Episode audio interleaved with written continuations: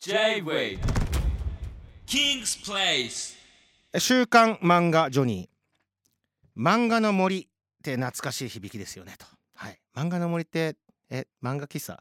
でしたっけ？漫画を漫画売ってる店だ。はい。懐かしい響き。今もうないの？もしかして漫画の森って。ないんだ。残念です。マウイザミッションのじゃんけんジョニーです。えー、J-WAVE で毎週火曜深夜1時から放送中のキングスプレスのポッドキャストになります。えー、今回はポッドキャストオリジナル企画、えー、題しまして「じゃんけんジョニーの一巻だけ読んでみましたけど」でございます。えー、昨今漫画アプリ等で、えー、たくさんの漫画作品がですね試し読みがなんとできるのをご存知でしょうか、えー、その中から私が一巻だけ試し読みをさせていただきまして感想や今後の展開への、え期待感などをですね好き勝手に話していきたいと思っておりますで今回ですねピックアップさせていただいたのはえー、先日読者リスナー金民の皆さんからですね、えー、ご紹介いただいた一作品読ませていただきました。なんとねあの作者さんもツイッターでなんか反応していただいたみたいではい。あのー、読ませていただきました。タイトル「スカベンジャーズ・アナザー・スカイ」通称スカスカでございます、えー、作者さんのお名前古部亮先生ですね。あツイッターのアカウントは小風郎さんって書いてあるんですけど多分おそらくおそらくというか古部亮先生、うん、ペンネームこちらのはずでございます。はい。読ませていただきました。ちょっとしたあらすじをまあ先日ねそのリスナーの皆様がもうすでにあらすじを書いていただいたんですけれども僕も一巻だけ読みましたのであらすじ紹介しますと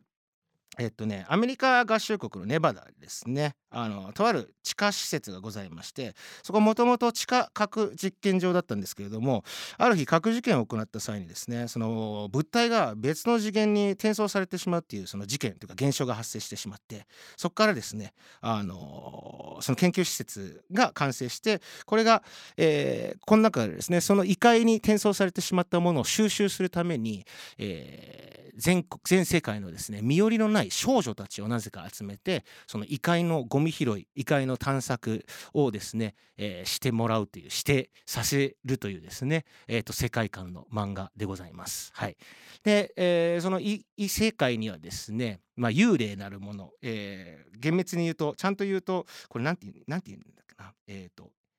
浮遊霊か。そう。浮遊霊幽霊みたいなやつだとですねその怨霊みたいなもっと格上のその化け物みたいなのがいまして簡単に言うと人間の姿形をしてるんですけどなぜか頭部だけその無機物、えー、カメラとかなんかスコップとかなぜか無機物がくっついてくるような、えー、その異世界の化け物などみたいなのが出てきて、ね、それをですね対して、えー、ゴミ拾いゴミ収集をするという、えー、世界観でございます、えー、さらに格上のその怨霊みたいなやつになるともっと能力が高くてですねその少女たちはもう本当に命がけのゴミ拾いその異界をですね探索していくことになるんですけれども、えー、そこで繰り広げられるまあ一言で言うと異世界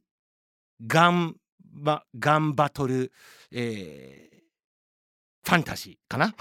異世界が少女、えー、ガンバトルファンタジーになりますかね。はいあります。でご紹介していただいた人も言ってました。あのー、こういったものその美少女系のものが、えー、なんかねものすごく流行っておりますしそういったものに、えー、なんか端を発した系の漫画なのかなと思いきや本当におっしゃる通りですねものすごく濃厚なガンガンアクションバトルシーンあと心理描写だったり1巻しか出てないんですけれども本当に命がけのですねあそのバトルシーンなんかもあってものすごく読み応えもあります。えー、単純に僕はすごく好印象というか嬉しいのがあの説明があまりない漫画なんですよね。読み進めていかないとその世界観がどんどん分かってこない。なんなら一巻だけ読んだらもうねまるで何もねあの解決してないんですよ。なぜあの少女たちなのか。なぜ少女たちがこのゴミ拾いしなければいけないのか。実際に核事件で何が起きたのか。この浮遊霊とかその怨霊たちっていうのは一体何者なのかっていうの全くあの解明されないまんまどんどん話が進んでいきますので昨今ものすごくですね説明だけが先行してしまう漫画が多い中こういった漫画僕非常に大好物なので読みながらですねちなみに巻の途中にあのそのと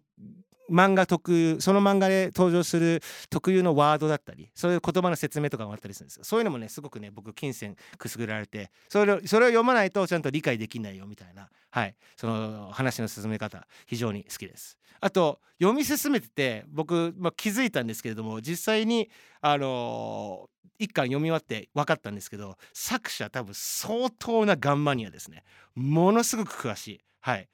あのなんか資料で読んだら多分なんか猟銃かなんかの資格かなんか持ってんのかな？ちょっと間違ってたら申し訳ないんですけど多分あの銃の資格を、えー、何かしらの